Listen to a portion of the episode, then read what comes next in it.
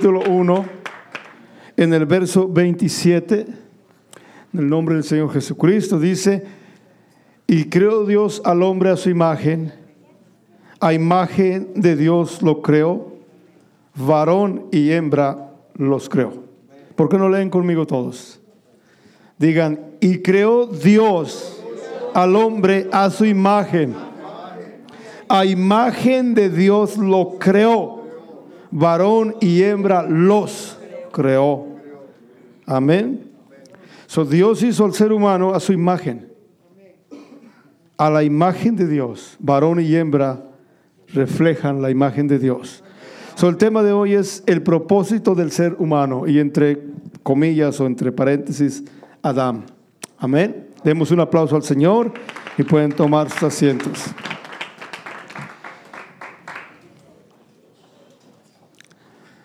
Aleluya, gloria al Señor.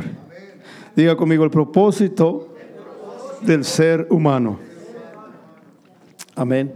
La palabra ser humano en el idioma bíblico es la palabra Adam. No con N como lo sonamos nosotros, pero Adam con M, Adam. Es el propósito del ser humano o Adam. En la Biblia, en el Antiguo Testamento, hay tres palabras principales que definen al ser humano. Y cada definición que la Biblia o cada nombre que la Biblia da al ser humano está en referencia a su relación con Dios. En otras palabras, los nombres que encontramos en la palabra de Dios referentes al ser humano son diferentes nombres, diferentes, a, la Biblia lo menciona de diferente manera, pero todo está en relación cómo se encuentra el hombre o en referencia a su relación con Dios. En otras palabras, cada nombre que la Biblia da al ser humano en cierto tiempo, en ciertas ocasiones, a la misma vez que le da cierto nombre, también nos informa su estado espiritual del ser humano en ese momento. ¿Cuántos me están entendiendo eso? Amén. Y la primera vez que encontramos ser humano en la Biblia es la palabra Adán. Adán significa ser humano, es decir, hombre y mujer, humanidad, la raza humana. Se entiende que fue el ser que Dios creó al principio, lo puso en el jardín de Edén y es la imagen de Dios. Amén. El primer nombre que aparece es Adán. El segundo que aparece en la Biblia del ser humano es el nombre Enosh, que es parecido al nombre de Enoch, pero no es el mismo, es Enosh. Esta palabra Enosh se traduce literalmente como mortal. Tiene definiciones como frágil, como débil, como melancólico, como solo, soledad, tristeza, angustia. En otras palabras, Enosh es el ser humano caído. La primera vez que aparece la palabra Enosh en la Biblia es en Génesis 6.4 y se refiere a los gigantes que eran varones de renombre o eran Enosh de renombre. Cuando la Biblia habla de este término, Enosh está diciéndonos no solamente de ese tiempo, pero nos está diciendo que estas personas que vivieron ese tiempo y que reciben este nombre bíblica, bíblicamente, se está refiriendo que en ese tiempo la humanidad estaba bien lejos de Dios, bien alejados, bien caídos, se habían alejado del Señor. La segunda o tercera vez que aparece la palabra Enosh en la Biblia es en Génesis 13, 3, cuando habla de los varones de Sodoma. Dice los de Sodoma, los, los Enosh de Sodoma, eran hombres malos. Y cada vez que la Biblia va diciéndonos Adán, Enosh, también nos está diciendo cuál es su relación del ser humano con Dios en ese momento. La tercera palabra son tres palabras básicas, hay otras dos personas esenciales. La tercera palabra es la palabra Ish. Esta palabra es contraria a la palabra Enosh, contrario al hombre caído. Este Ish es el hombre que va rumbo a la perfección, es el hombre que va rumbo a la mejoría, aquel que está convertido a Dios. La palabra Ish es contrario a la palabra Enosh y significa marido, casado, la palabra Ish significa digno, significa labrador, trabajador, significa defensor, caballero, sustentador, soldado, varón. La palabra Ish aparece cuando la Biblia dice, y dejará el hombre a su padre y a su madre y se unirá a su mujer. Esta palabra también cuando la Biblia dice, y ella será llamada varona porque fue sacada del varón. Esta palabra es Ish, quiere decir así, la mujer se llamará Isha porque fue sacada del Ish o del varón. Y luego dice, y el hombre, el Ish, dejará a padre y madre y se unirá a Isha o su mujer. Entonces, esta palabra significa que cuando el hombre está casado, cumple con su, con su deber, cubre su familia y hace lo que tiene que hacer, Dios lo mira como algo bueno. So, Ish, esa palabra tercera de definición del ser humano, habla del hombre en matrimonio, del hombre que sustenta su hogar, que el hombre que provee, que defiende, que guarda su casa y que proteja a su esposa. En este, en este, en este nombre que la Biblia da, Aish, se refiere al hombre en proceso de mejoría. ¿Cuántos dicen amén? Pero el hombre original fue creado a la perfección en el jardín de Edén. Y cuando Dios lo puso en el jardín de Edén, el hombre cayó y muchos volvieron al camino de Dios. Sin embargo, la, podemos decir, la perfección del ser humano fue dada ahí al principio. Cuando la primera vez aparece el ser humano en la Biblia, es Adán. Es decir, esa es, ese es el origen, ese es la, el, el ser original que Dios quiere. Amén. Por eso la Biblia habla de que Adán pecó. Y le dice el primer Adán, pero la Biblia habla de un último Adán, el postrer Adán, el último Adán que es Cristo. Es vuelve como que se entiende que aunque el ser humano cayó, pero en Cristo el ser humano vuelve al jardín de Edén, vuelve a la perfección con la cual Dios lo creó y aún se entiende que su relación con Dios será aún mejor que fue al principio. la Biblia habla del el último Adán, que es Cristo. Entonces, hermanos, hay un propósito para cada persona. Dicen amén. Hay un propósito para el ser humano. Dios lo tiene en su palabra. Dicen amén. La pregunta es cuál es el propósito, qué Dios quiere hacer con cada uno de nosotros, cuál es el propósito de cada persona. Y el propósito realmente es que vuelvamos un día a estar con el Señor para siempre. Dicen amén. So, vamos a hablar un poco de lo que es el propósito del Señor para cada ser humano, para el Adán, para el original que Dios creó. Ahora, para poder entender el plan, el propósito, el deseo de Dios para cada persona. Debemos entender la esencia de cada persona. Debemos entender cómo Dios hizo a cada persona. ¿Qué, qué, sucedió cuando Dios creó a la persona, al ser humano? ¿Cómo lo fue haciendo? ¿Cómo lo formó? Para poder entender qué es lo que Él quiere. ¿Cuántos dicen amén? So, para hallar el propósito del Señor en nuestras vidas, necesitamos hallar la esencia que Él hizo en nosotros. ¿Cuántos dicen amén?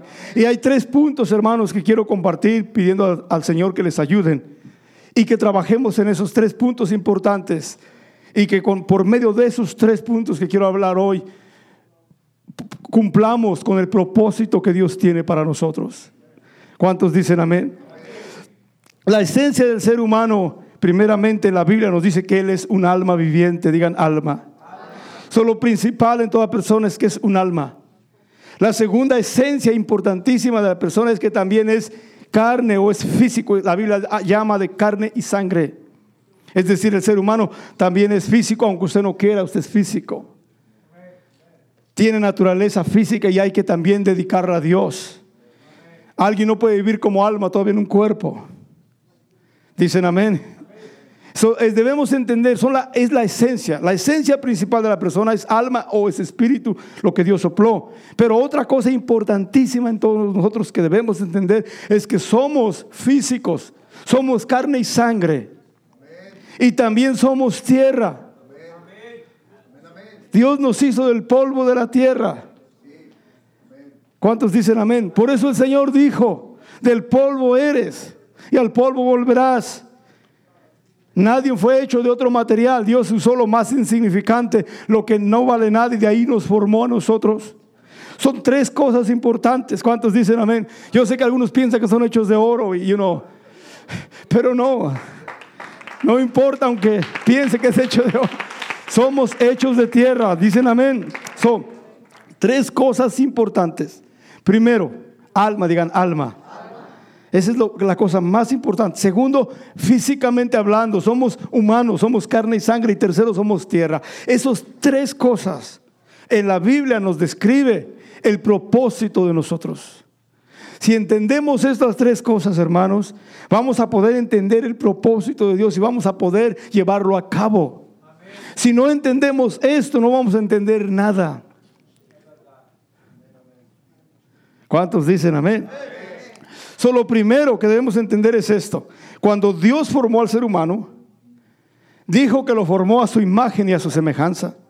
Dicen amén. Y en Génesis 2, verso 7 dice, formó pues Jehová Dios al hombre del polvo de la tierra. Digan, del polvo de la tierra. ¿Cuántos me están entendiendo eso? Digan, y alentó, estoy leyendo la versión antigua para llegar a algo ahí. Alentó en su nariz soplo de vida.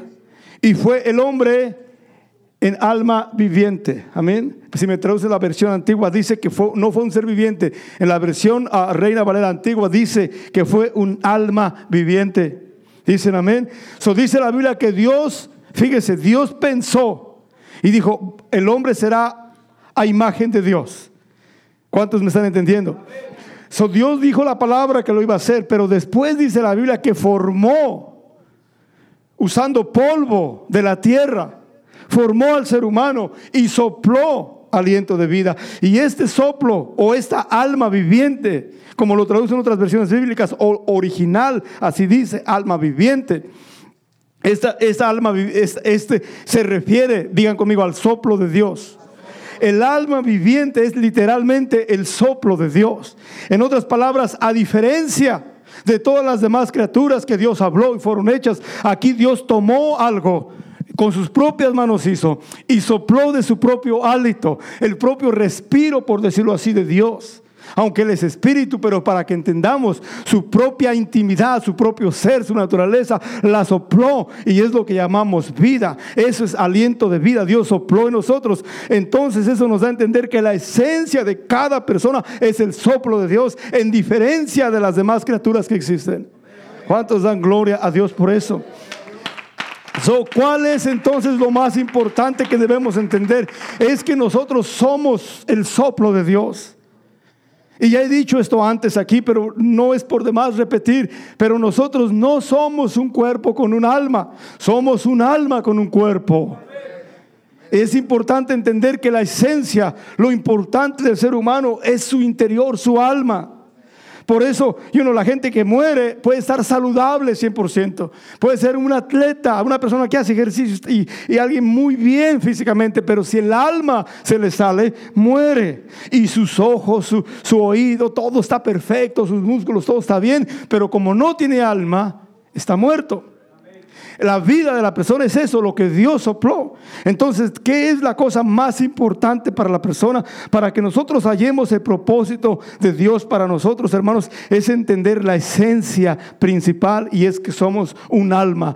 A diferencia de las demás criaturas, nosotros tenemos el soplo de Dios, que los animalitos no lo tienen, que la creación demás no lo tiene, solo el ser humano tiene ese soplo de Dios. Eso nos hace diferentes a todas las cosas. ¿Cuántos dicen amén? Hermanos, y ahí es donde debemos empezar. Lo más importante para las personas es eso, cultivar su alma, alimentar su alma, nutrir su alma, acercarla a Dios que la creó. Su relación con Dios es lo más importante. ¿Cuántos dicen amén? Porque cuando una persona falla en pensar que es un alma y piensa que solo es cuerpo y piensa que solo es de este mundo terrenal, hermanos, esa persona no importa cuánta parranda, cuánta pachanga, cuánto dinero tenga, va a vivir insatisfecho porque su alma le está diciendo, necesito la presencia de Dios. Su alma le va a estar gritando, necesito adorar a Dios, necesito algo diferente. Por eso hay gente que tiene mucho dinero y se suicidan. Gente que tiene muchos recursos y tienen todo lo que humanamente hablando se puede tener, pero viven infelices. Viven con esa actitud de, uno que quieren suicidarse, con drogas, eh, cambiando de matrimonio cada día, haciendo cosas que no deberían hacer porque tienen todo humanamente hablando. Sin embargo, el alma tiene sed. Y cuando el alma tiene sed, la gente es infeliz. Prueba una cosa, prueba otra cosa, prueba una relación, prueba otra relación, se emborracha, se anda de fiesta en fiesta, anda haciendo todo lo que quiere para satisfacer su alma. Pero el Señor le dijo a la mujer samaritana, al que bebe de este mundo, vuelve a tener sed. Pero el que bebe del agua que yo le daré, no tendrá sed jamás. El alma tiene sed, el alma tiene hambre. ¿Y sabe qué? Las personas piensan que van a saciar su vida, que su alma, que su propósito lo van a hallar agarrando materia a este mundo, divirtiéndose, haciendo cosas pasajeras. Piensan que así van a encontrar el gozo y la felicidad. Pero ese es el error más grande del ser humano, porque el ser humano fue hecho espiritualmente primero, antes de ser cuerpo fue alma. Y cuando el alma tiene hambre, no importa cuánto usted le dé a su cuerpo, su alma va a estar insatisfecha. No importa cuántas diversiones, cuánto pecado, libertinaje, locuras hace la gente, siguen viviendo infelices porque su alma tiene sed y la alma le está diciendo, yo necesito del que me sopló, yo necesito la presencia de Dios y la persona le da diversión, le da pachanga, le da pecado y piensa que eso está bien. No, no, no, no. El alma anda buscando algo diferente. Cuando la persona falla en entender que su esencia es espiritual, que lo más importante en la vida es su alma. El Señor Jesucristo dijo, ¿de qué le sirve al hombre ganar este mundo, todos los lujos, las riquezas de este mundo? ¿De qué le sirve si gana el mundo y pierde su alma? ¿Qué puede dar el hombre por el alma? No hay nada que usted pueda eh, cambiar por su alma. El alma es su eternidad, es su ser eterno. ¿Cuántos dicen amén? Y cuando uno no entiende eso, hermanos, uno va a vivir sin propósito, va a vivir infeliz. No importa que tenga ah, humanamente hablando todo lo que alguien desea tener, usted va a estar insatisfecho. Porque es el alma que necesita ser satisfecho. Usted no vaya a propósito si no busca lo que su alma desea. Por eso la Biblia dice por todos lados, mi alma tiene sed de ti, mi alma te anhela. Porque hermanos, eso es lo que somos. Somos un alma. ¿Cuántos dan gloria a Dios? Por eso la gente, la, gente cuando no quiere servir a Dios, le voy a decir una cosa, viven en depresiones. Otros vienen, otros viven airados. Otros viven con envidias, con pleitos, todo el tiempo algo negativo en sus vidas. Porque el alma no está siendo satisfecha y eso se traduce a amargura, falta de propósito, falta hasta de vivir. Hay gente que tiene espíritu de suicidio, que no les importa vivir o morirse porque no tienen el propósito de Dios, están fuera de la voluntad de Dios. Si usted supiera que cada minuto en este cuerpo, su alma es una bendición, ni siquiera desearía morirse, pero es la persona que no conoce esto, que aún tiene deseos de suicidio. Ni siquiera sabe la gente cuánto importante es para su alma estar en este cuerpo para el día de la eternidad. Usted puede arrepentirse, ponerse bien con Dios, usted puede llegar a cosas grandes en esta vida mientras está en este cuerpo, pero cuando uno no sabe eso, uno vive depresionado. Quiere morirse ya. Ya compró su sepultura, está listo, pero no se muere. Hermanos, las iras en la gente, hay gente iracunda, Dios mío. Usted en el freeway no se meta por ahí enfrente de alguien porque le ponen una guerra ahí mismo. Lo quieren matar en el freeway, está viene muy despacio. Ese es, un espíritu en la gente. Todas esas cosas, la depresión. ¿Cuántas pastillas de la señora Depre? ¿Cuántas cosas? Todo eso tiene que ver porque las personas no se dan cuenta que son espirituales que necesitan adorar a Dios. No es que voy a, que voy a hacerme de una religión. Necesitamos la presencia del Dios vivo, cada uno de nosotros. Y cuando una persona no alimenta su alma con la presencia de Dios, no encuentra propósito en la vida. De ahí vienen todas las cosas feas. Marcos capítulo 7, verso 21 dice que de dentro del corazón de los hombres salen malos pensamientos.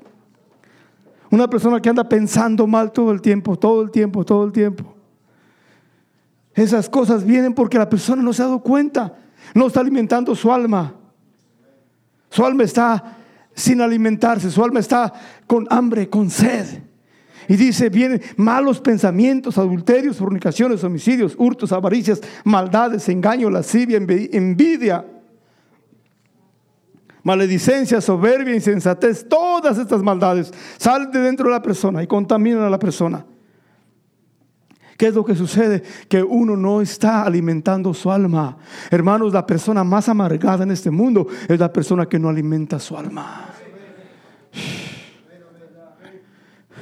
Hermanos, el propósito principal del ser humano, de el Adán, de cada persona que existe, su esencia espiritual, es su responsabilidad, diga, es mi responsabilidad, alimentar su alma. Amén, es su responsabilidad, así como come todos los días, y algunos comen más, tres, cuatro veces, cinco veces. Bueno, hay unos que no, hay unos que comen menos. Depende del caso.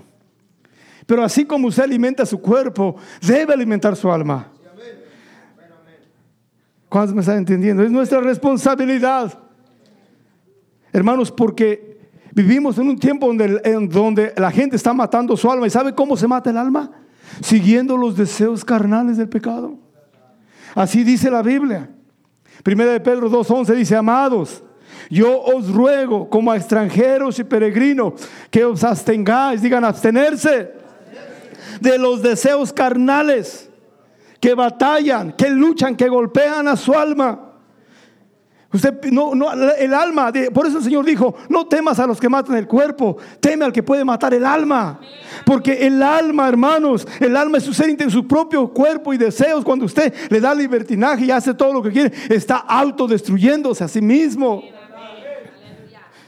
Hermanos, por eso no podemos, cuando la Biblia dice, no solo de pan vive el hombre, quiere decir que necesitamos algo espiritual para alimentar nuestra alma. Dicen amén. Nuestra alma necesita oír palabra de Dios. Nuestra alma necesita adorar a Dios.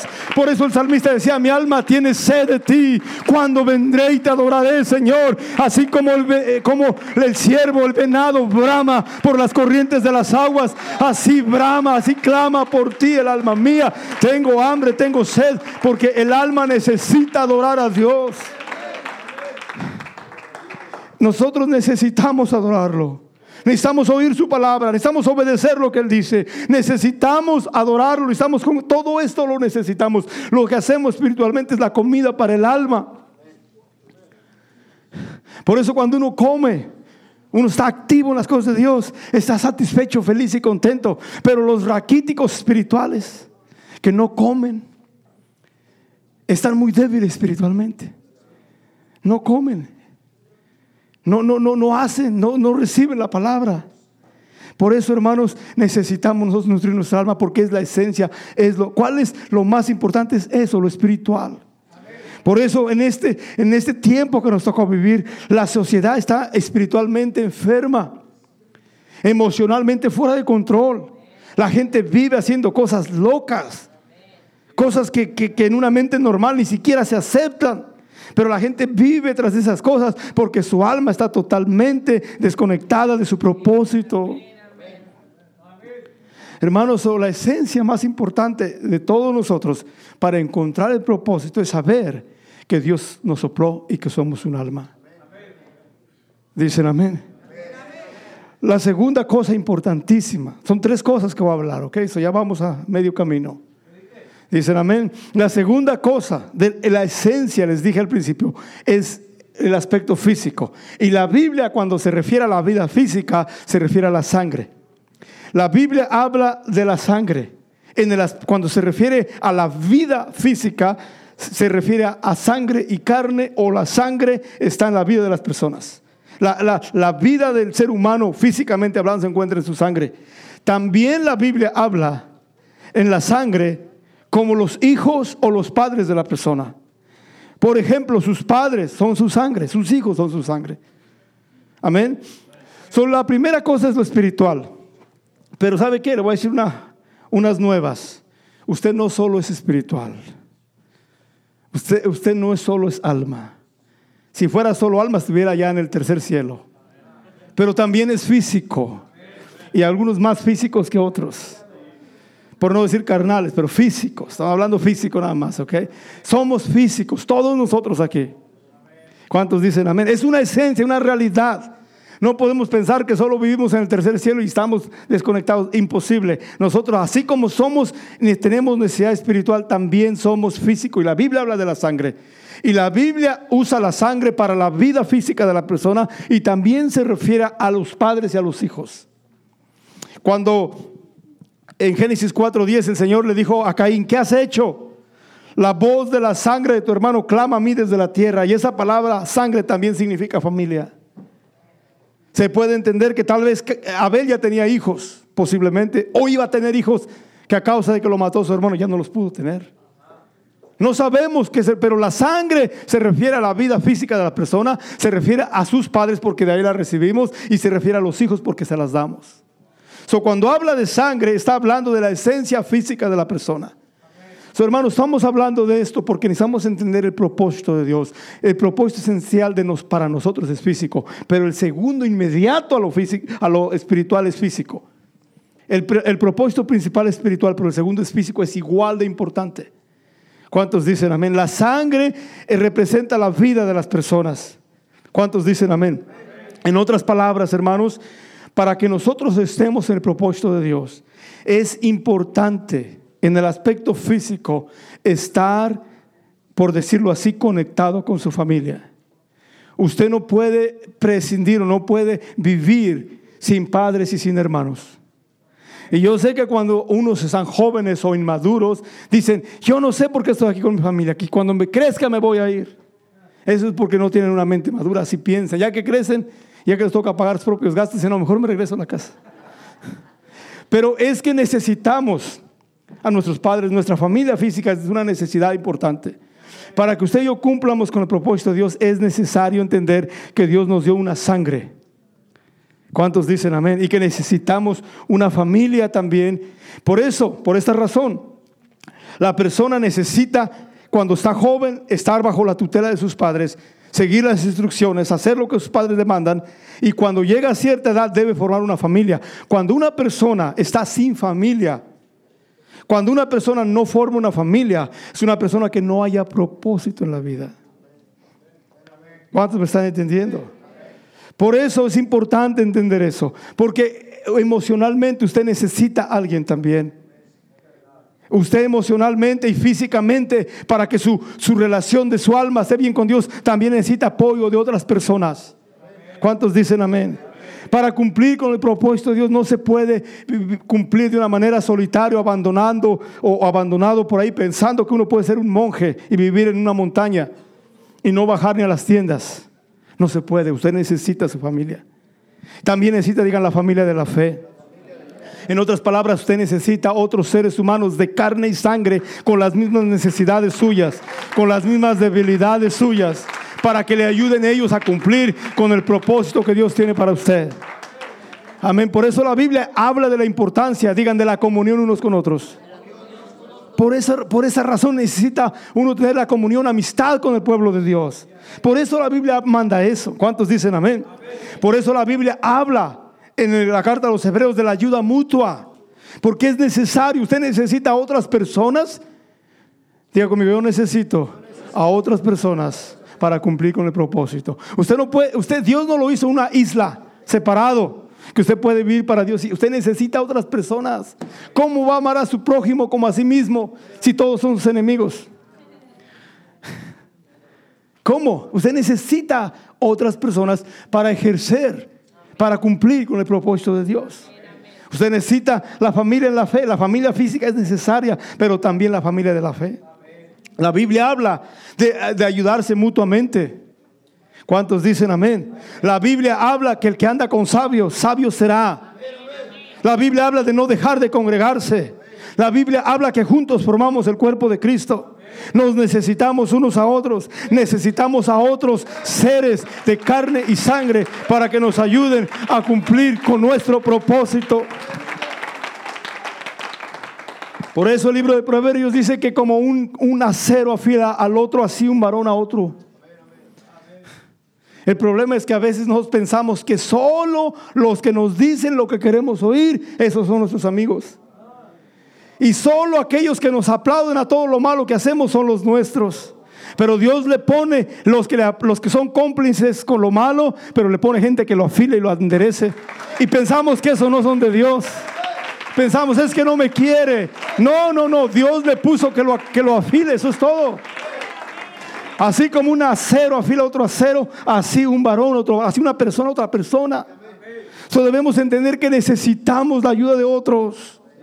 ¿Cuántos dicen amén? Hermanos, si queremos cumplir con el propósito de Dios, yo necesito gente que también tenga los problemas que yo tengo. Yo necesito personas que tengan las debilidades que yo tengo y que me digan, sí se puede. Yo pasé por donde pasaste, pero Dios me ayudó. Yo sufrí lo que sufriste, pero Dios me ayudó. Yo necesito otras personas en mi vida para poder cumplir con lo que Dios quiere. Yo no puedo cumplir solo. No puedo ser un llanero solitario. Vivir para Dios solo no, no se puede. Nosotros necesitamos otras personas también en nuestra vida físicamente hablando, nuestros padres, nuestros hijos, la misma sangre, pero también de manera espiritual necesitamos una familia en la fe. Somos lavados con la misma sangre. La sangre de Jesucristo nos limpia a todos de todo pecado. ¿Cuántos dicen amén? Y necesitamos, la, necesitamos unos a otros. Yo lo necesito a usted. Yo necesito a los hermanos que me respetan y me quieren y a los que no me quieren también me hacen falta. Usted piensa que al pastor todos lo quieren. No, hay agentes secretos. Están sentaditos que no quieren nada. En otra iglesia, aquí no, pero en otro lado. Pero sabe que todos son buenos. Todos vienen de Dios. Los que lo aman y los que lo rechazan vienen de Dios. Todos necesitamos eso. El problema es cuando somos demasiado inmaduros, pensamos que solo lo que nos gusta es de Dios. ¿Quién le enseñó eso? Lo que no le gusta también es de Dios. Si no fuera así, las inyecciones para medicina no dolieran. Pero duele, pero lo van a sanar. Así es la palabra, a veces le corta, pero le va a sanar. Gloria a Dios, nos necesitamos. ¿Por qué cree que la Biblia habla de comunión unos con otros? ¿Por qué habla de comunión? Por eso, porque usted necesita a otros. ¿Cuántos dicen amén? La esencia es espiritual, su alma, su relación con Dios, pero también necesita a otras personas. Hermanos, necesitamos a otras personas para cumplir con el propósito que Dios tiene para nosotros. Necesitamos amigos. Amén. Aunque a veces se vuelvan enemigos, no importa. Necesitamos amigos. Hay una necesidad de amigos en las personas.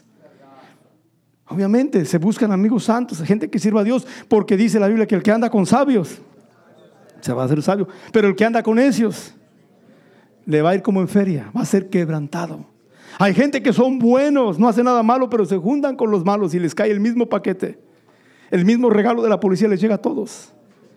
Y ellos dicen, yo no hice nada, pero estaba con la misma gente. E, por eso la Biblia nos dice con quién debemos juntarnos. Usted quiere ser sabio, yo quiero ser sabio, hay que juntarse con gente que teme a Dios, gente que sabe las cosas de Dios. Hermanos, necesitamos nuestra familia. El esposo necesita a su esposa. ¿Cuántos dicen amén? La esposa necesita a su esposo. Los hijos necesitan a sus padres. Los padres necesitan a los hijos. Y los cristianos necesitamos la iglesia. Alguien que me viene a decir, yo no necesito a mi papá y mamá. Uy, Dios mío, está más lejos del propósito de Dios. Alguien que diga, yo no necesito a mi esposo, ese viejo no sabe nada. No, no, usted está muy mal. Que el esposo diga, no, yo puedo servir a Dios sin mi mujer. Usted está súper mal también. Porque usted necesita a la gente que Dios le ha dado. Usted necesita a los padres que Dios le ha dado si está joven y si usted ya formó su familia, usted necesita a esa esposa, a sus hijos para usted comportarse bien. yo no me la creo mucho de aquellos que en la casa son medios malitos y en realidad son buenos. Eso no me lo creo. No les digo nada, nomás los escucho. Pero si en la casa no son, aquí tampoco son, aunque aparentemente son, no son. En la casa somos los verdaderos. La verdadera esencia de la persona es lo que somos allá, no aquí. Necesitamos, necesitamos también carne y sangre que nos ayude a cumplir con el propósito de Dios. ¿Alguien sabe cuántos, cuál es la medida de las venas, si las midiéramos en distancia, del ser humano en el cuerpo? Escuché, no estoy seguro, no he investigado, pero que eran más de 30 mil millas. Es decir, le puede dar una vuelta y media al globo terráqueo con sus propias venas. Como que Dios dice, tú eres esencia, eres sangre. Investígalo, es lo que yo sabía, no estoy seguro. No soy doctor, Aquí los que están en el campo médico deben saberlo. Ya deberían saberlo. Ustedes, cuando dije cuántas, ya tienen tantas millas, 30 mil millas de penas o lo que sea. Pero lo que quiero decir es esto, que para nuestro cuerpo tener tantas miles de millas adentro, están bien condensadas, bien fabricadas, bien hecho. Y Dios nos dice, y, si podemos decir, ¿qué es lo que más tenemos? Es eso, sangre. So Dios dice, dependes de eso para cumplir con tu propósito. ¿Cuántos dan gloria a Dios?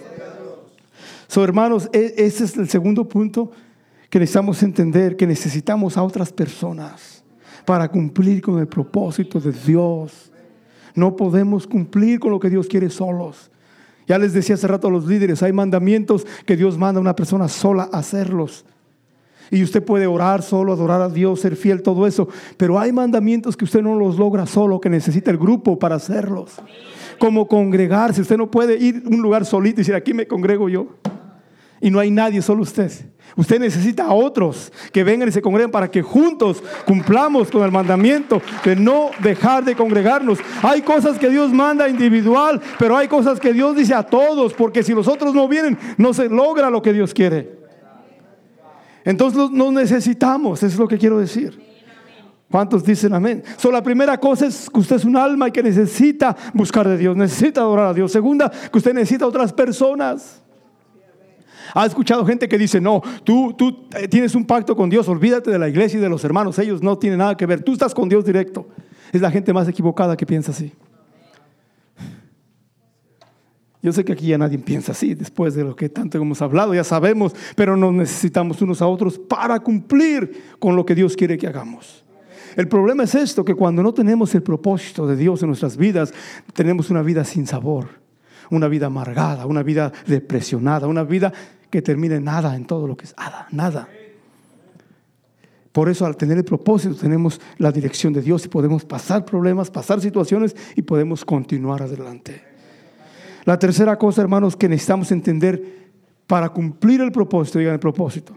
La esencia de nosotros, después de ser alma, de ser sangre, también Dios nos tomó de la tierra. Tomó polvo y lo formó de arcilla, de barro, para que entendamos. Y formó. Y Dios hizo un buen trabajo. Por eso muchos están bien. Digan tierra.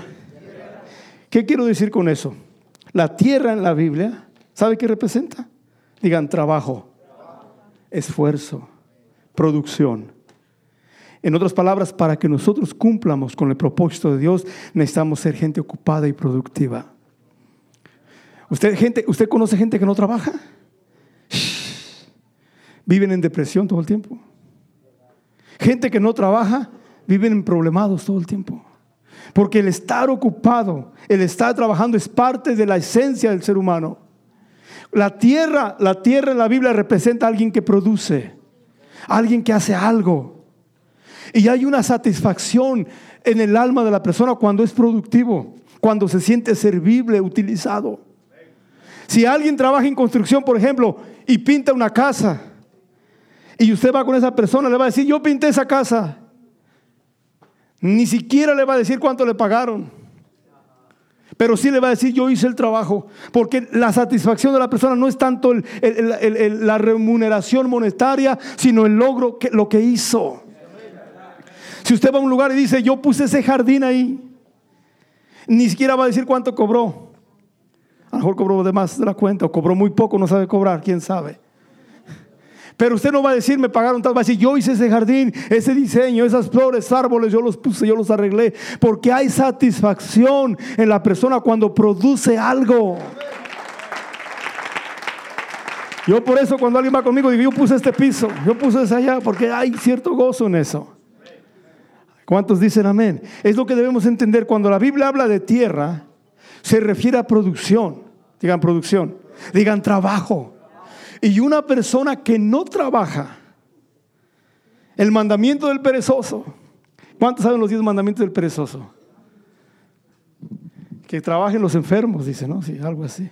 Para que se sanen. Yo no sé, hay, por ahí los tenía apuntados, hace muchos años se los di. Los diez mandamientos del perezoso, pero no sé, están la computadora vieja, yo creo que ya no los tengo. Pero yo se los di a ustedes. Les di los diez mandamientos de un perezoso. Se los voy a dar después. Pero en la Biblia, hermanos, en la Biblia cuando habla de tierra, digan tierra, habla de producción. Miren lo que dice Génesis 3:23. Aquí hay una eh, escritura poderosa. Dice, y lo sacó Jehová del huerto de Edén. Digan conmigo, para que labrase la tierra de la que fue tomado. No lo sacó para vacacionar, para divertirse, para hacer nada. Lo sacó para laborar. So, aquellos que piensan que trabajar fue causa del pecado, déjenme decirle en Génesis capítulo 10, verso 15, antes, digan antes de pecar. Sí, porque hay unos flojos que dicen, estoy trabajando por culpa de Adán, porque pecó, porque pecó por Eva, por eso, culpa de ellos. Miren, no, no, no, no. Usted está totalmente equivocado. El trabajo fue dado desde Génesis 2.15, cuando no había pecado todavía. Lo puso, pero ahí estaba labrando el jardín. No era tierra, era un jardín hermoso. Dice que lo puso en el, jardín, en el huerto de Edén para que lo labrara y lo guardase. Ya había trabajo antes de que pecara. No era tan doloroso, no había tanto sudor, no había tanto esfuerzo, pero ya había trabajo. So, el trabajo es santo, no es un resultado de Adán y Eva, no le eché la culpa a ellos. Yo he oído gente así que dice, no, es por Adán, ¿verdad, hermano? Es por Adán, no, es por Adán, es porque es flojo, no quiere trabajar. No es por Adán. El trabajo es una bendición. El trabajo es una bendición. Desde antes, desde antes que el pecado existiera. Por esa razón, hermanos, yo conozco personas que ya se retiraron, que ya no trabajan, pero andan de voluntarios aquí en el hospital, en la escuela, en la iglesia, andan haciendo algo porque es tan importante para el ser humano estar ocupado.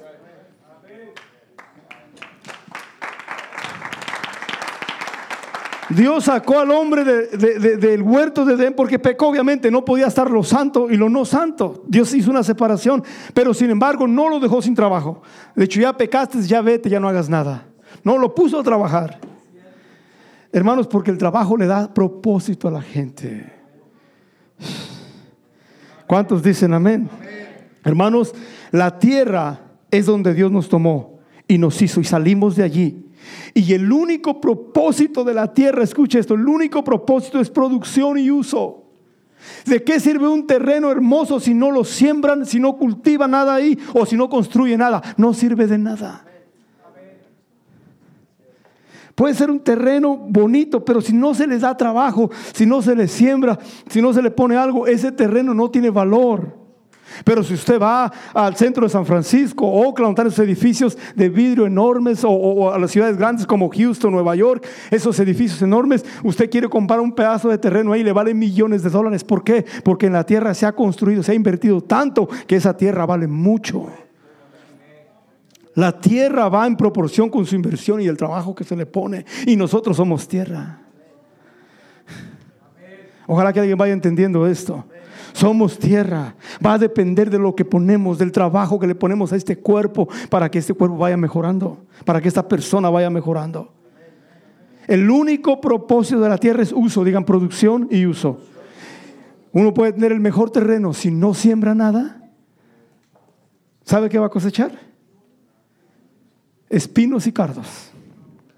Porque el problema con la tierra es que si usted no la trabaja y no siembra nada, las hierbas malas salen rápido. El ser humano que no se acerca a Dios y que no trabaja en sí mismo se hace malo solito, sin que lo enseñen. ¿Me están entendiendo o no me están entendiendo?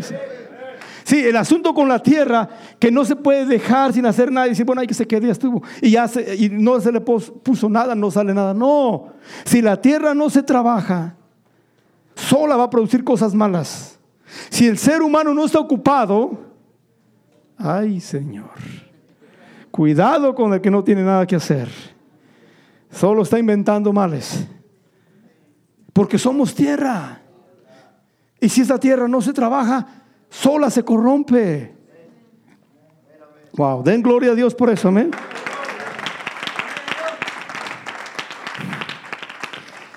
Una cosa de la tierra, hermanos, es que la tierra, hablando cuando se usa, se siembra y se cosecha lo mismo que se siembra.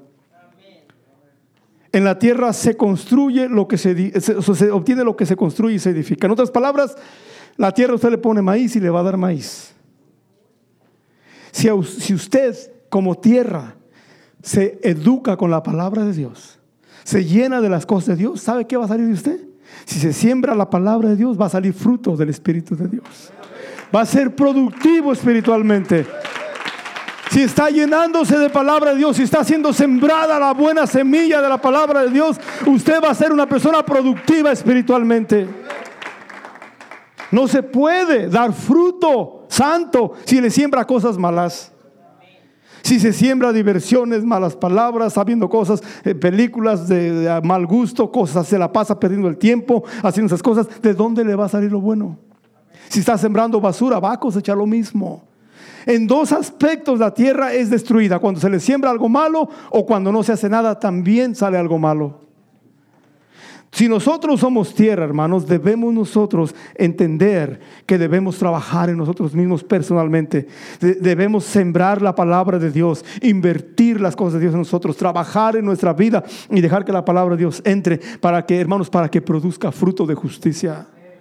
¿Cuántos dicen amén? La tierra representa, digan esfuerzo, digan trabajo, inversión.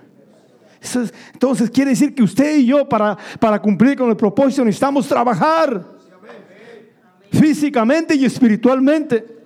Necesitamos esforzarnos.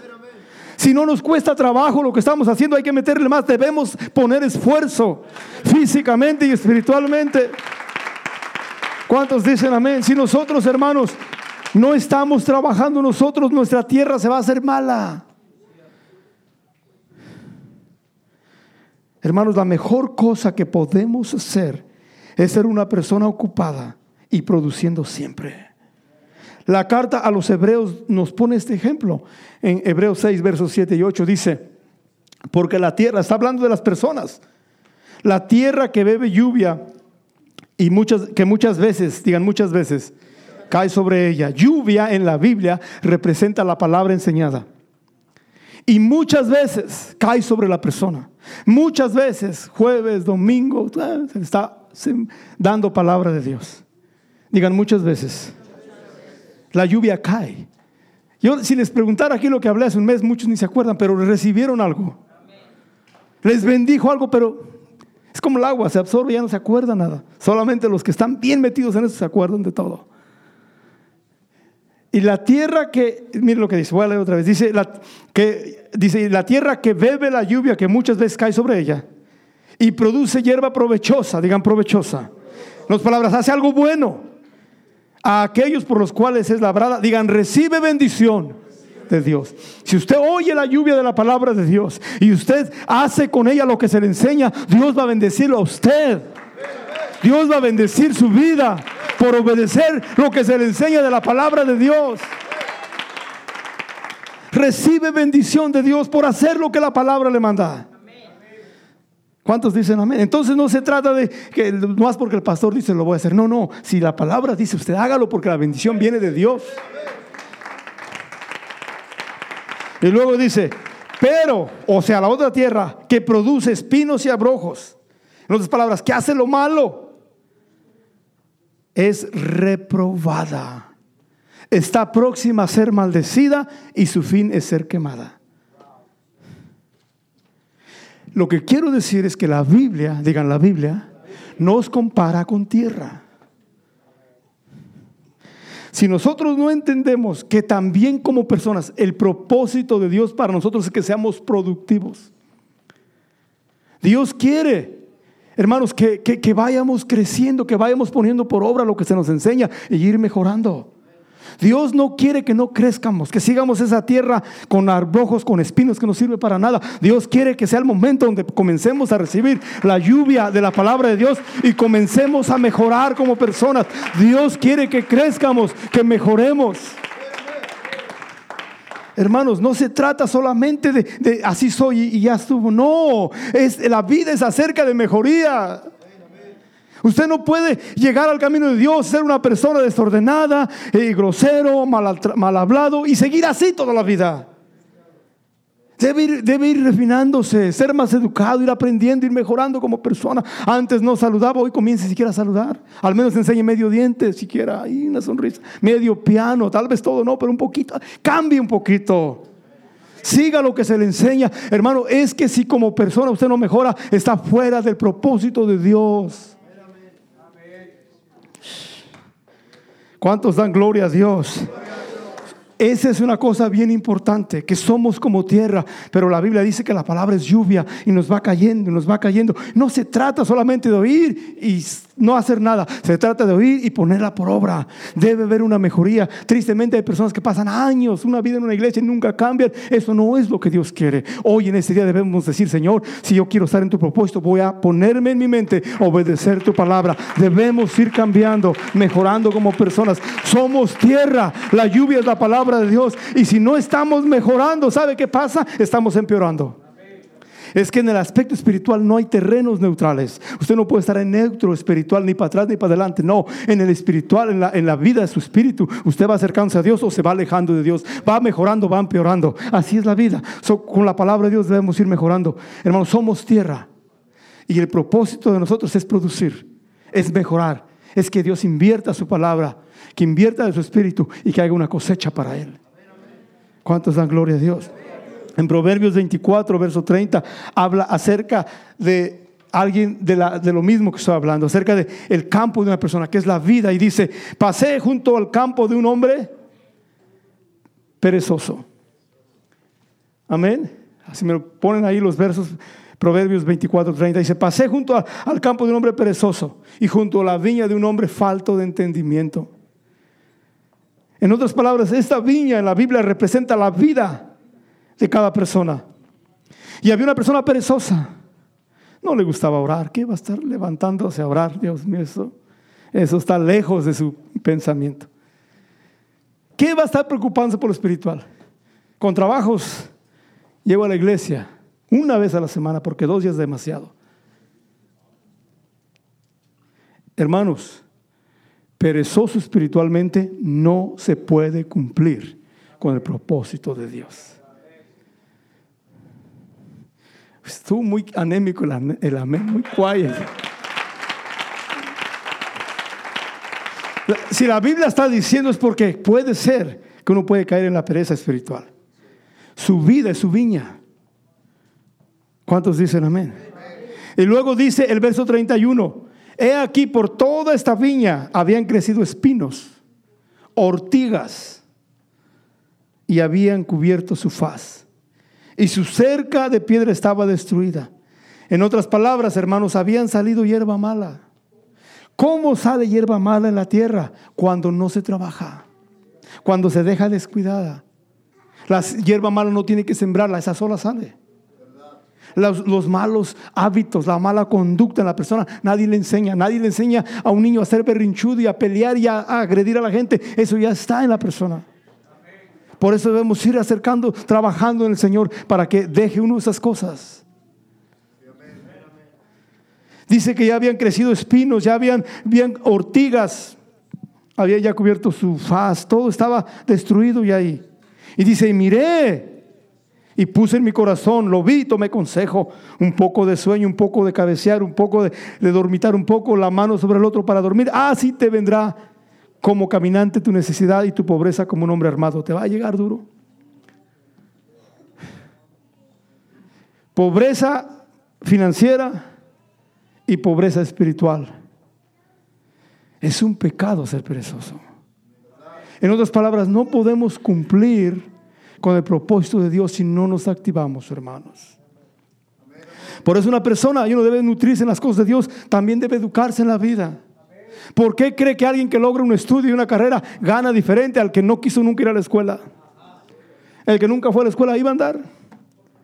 Pero si usted invierte, se educa, usted va a estar en otro nivel. También en el aspecto natural, físico, se puede ver eso. Hermanos, por esa razón, nosotros necesitamos entender que para cumplir el propósito de Dios, digan primero espiritual, es su alma, su relación con Dios. Y ese es el orden que Dios quiere que nosotros entendamos.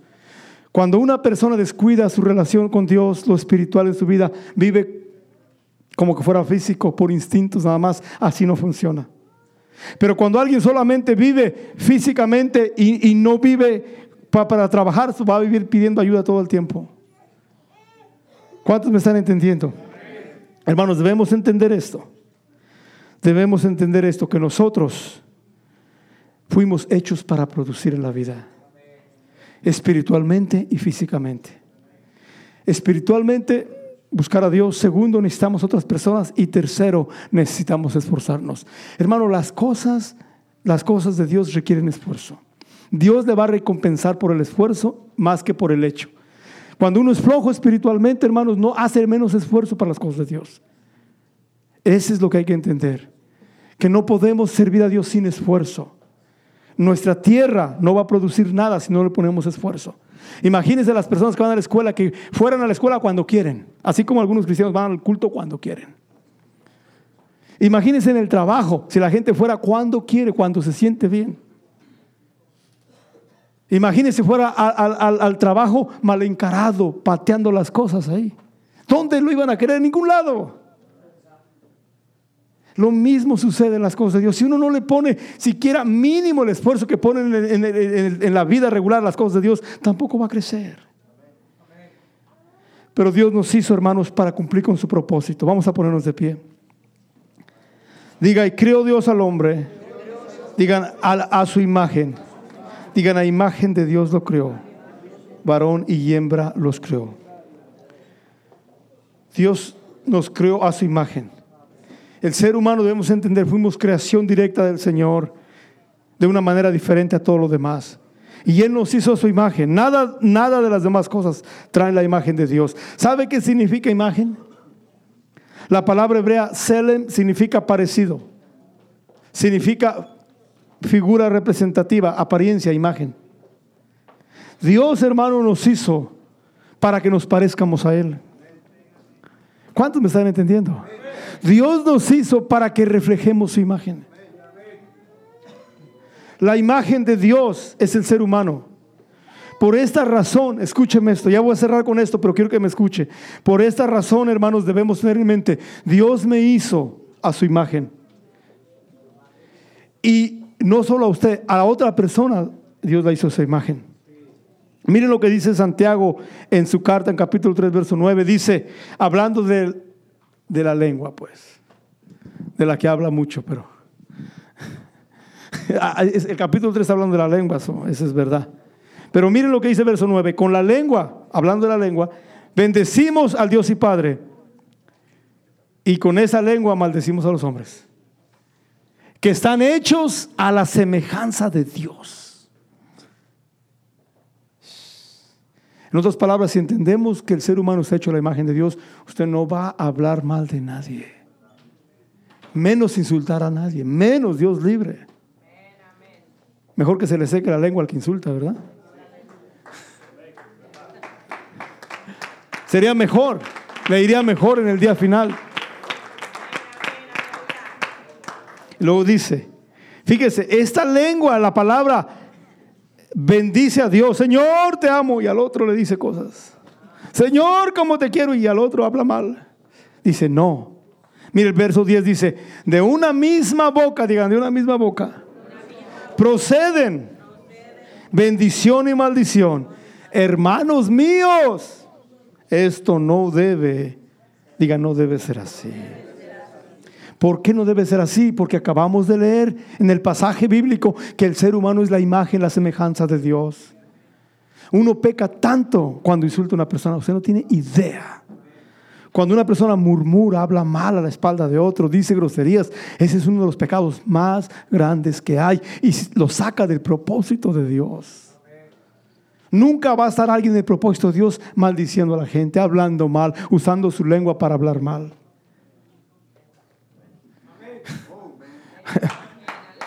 Eso es lo que dice la Biblia. Digan, esto no debe ser así. No debe ser así. Eso no sirve así. El propósito es que bendigamos a Dios y hablemos bien, oremos por los demás. Hermanos, debemos entender esto. Que Dios nos hizo, diga, nos hizo a su semejanza, a su imagen.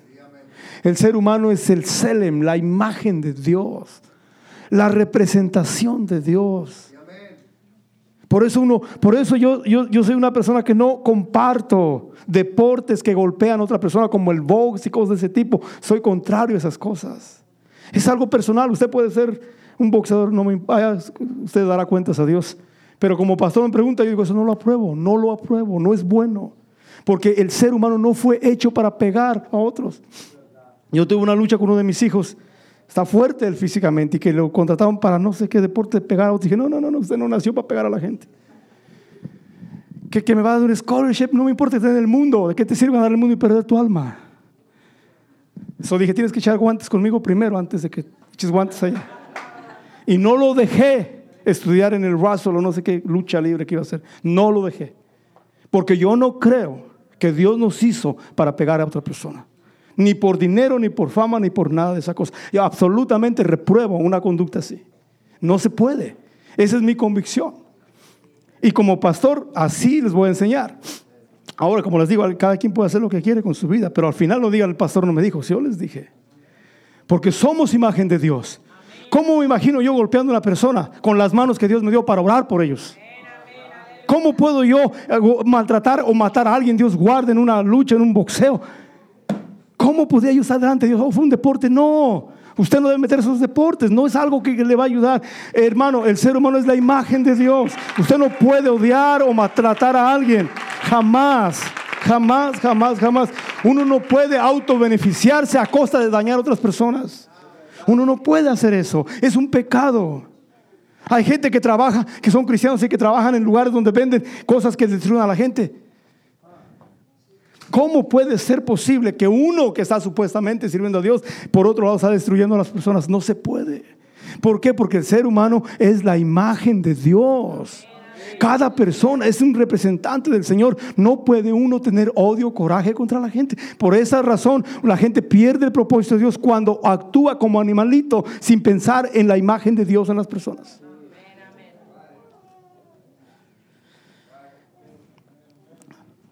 Aunque digan amén, pero es la verdad. Ya no dicen amén, ya ahora están cambiando el tema y dicen amén. Hermanos, uno no debe maltratar a ninguna persona bajo ninguna circunstancia. Por eso el odio es injustificable. No importa qué le hicieron, el odio es injustificable delante de Dios. Dios no se la va a pasar por alto. Aunque le hayan hecho mil cosas, si usted odia, Dios le va a dar a usted. El odio, la venganza, la amargura son injustificables eso de tener deseos de venganza, eso Dios no lo justifica, no importa lo que le hayan hecho. Porque el ser humano es algo más que un pecador, es la imagen de Dios en el aspecto espiritual. Por eso no puede maltratar a nadie. Diga a la persona que está a su lado, no se puede maltratar a nadie. Miren, voy a leer el último pasaje para dejarlos ir a la casa. Señor. Los varones dijeron amén. Las damas, porque a veces son las damas, las más No, no, las damas, no, las damas no maltratan. No, el punto es esto. Fíjese, no maltratar a nadie porque es un pecado, porque el ser humano es la imagen de Dios. Punto.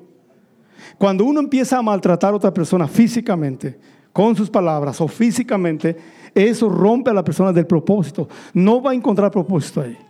No va a ser lo que Dios quiere jamás. Pero hay otra cosa más todavía. Digan más todavía. Por si piensa que se escapó, ahí le va el suyo también. En Hechos 10, 28. El apóstol Pedro dijo esto cuando fue a visitar, a predicar a Cornelio a los italianos, en Hechos capítulo 10. Dice, vosotros sabéis, es decir, a los, a, los italianos, dijo, ustedes saben cuán abominable es para un varón judío juntarse o acercarse a un extranjero. Pero a mí, digan a mí, Digan, me ha mostrado Dios. Uy, Señor, están muy durmiendo allá con, con, las escrituras, no sé quién. Hechos 10, 28. A mí me ha mostrado Dios, dice que a ningún hombre, digan a ningún hombre, llame común o inmundo. Mire, escuche, hermanos, debemos entender esto que no ni siquiera, ahora es, estas otras versiones bíblicas lo ponen de esta manera. Dice, Dios me ha mostrado que no debo pensar que alguna persona sea impura o inmunda. Lo que está diciendo el Señor, el ser humano es la imagen de Dios. Por eso usted no puede pensar que alguien es inmundo o que alguien es impuro. El ser humano peca, pero su esencia no es eso. Por eso Dios ofrece el perdón. Porque para Dios no hay ninguna persona inmunda. Los actos son inmundos. Los actos de pecado son condenados por Dios, pero la persona en sí no es condenada si se arrepiente. Por esa razón Dios ofrece perdón, porque eh, eh, Dios quiere eso. Dios quiere que entendamos que aunque la persona haga algo malo, en su esencia no es malo. Hay gente que hace algo que no quisiera hacerlo. Y por esa razón, la Biblia le dice al apóstol Pedro, no los llames, son gentiles, Señor, son gente mala, no te conoces, dice, no los llames a ningún ser humano a ningún hombre, ningún ser humano dentro de ti pienses es un inmundo. Porque todos los seres humanos, digan todos los seres humanos, son la imagen de Dios. Hermanos, por esa razón, no debemos entender esto. Hay, diversiones, gente que yo no, veo televisión, pero gente que ve televisiones de, de, destrucción, de, de, matar gente y todo eso. Yo, me duele el estómago ver esas cosas. Yo nunca los veo, no me gusta de violencia, de, asesinar y todas esas cosas. Son diversiones, pero la verdad la están haciendo insensible a usted a respetar la vida de otra persona. Aquellos que ven películas de, acción, de, matar, todo eso, usted piensa, hace una película, qué equivocado está.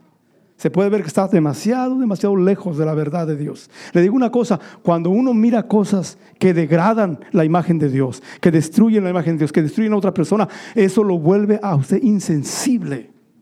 En lugar de acercarlo y reconocer que esa persona merece mi respeto, porque es alguien que Dios hizo, Dios lo ama igual que a mí, Dios lo creó su imagen, su semejanza, debo respetar, debo mirar el bien de esa persona. Cuando uno ve esas cosas, lo hacen insensible.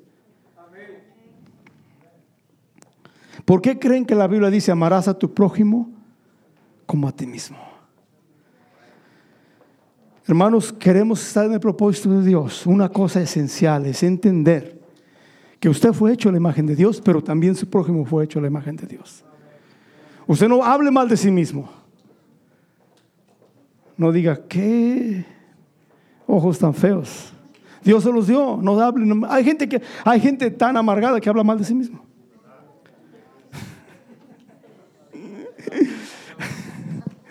Ay, Señor, ¿por qué estoy hablando de eso, verdad? Pero la Biblia dice, la Biblia dice, amarás a tu prójimo, digas, amarás a tu prójimo como a ti mismo. El problema es que uno se odia a sí mismos. Si se odia a sí mismo, pobre del prójimo. So debemos entender, Dios no me hizo así, soy a su imagen del Señor, Dios me hizo. Pero también mi prójimo, Dios lo hizo. Y esa es la manera de estar en el propósito de Dios. El odio, venganza, esas cosas lo sacan del propósito de Dios. ¿Cuántos dicen amén? Hermanos, Dios quiere usarnos, Dios quiere bendecirnos. Y hay cosas grandes que Él tiene, pero necesitamos madurar nosotros y entender que Dios tiene un propósito, pero esta es la manera como hemos hablado. ¿Cuántos dicen amén? Ojalá que todos acepten esa enseñanza. Usted analícela.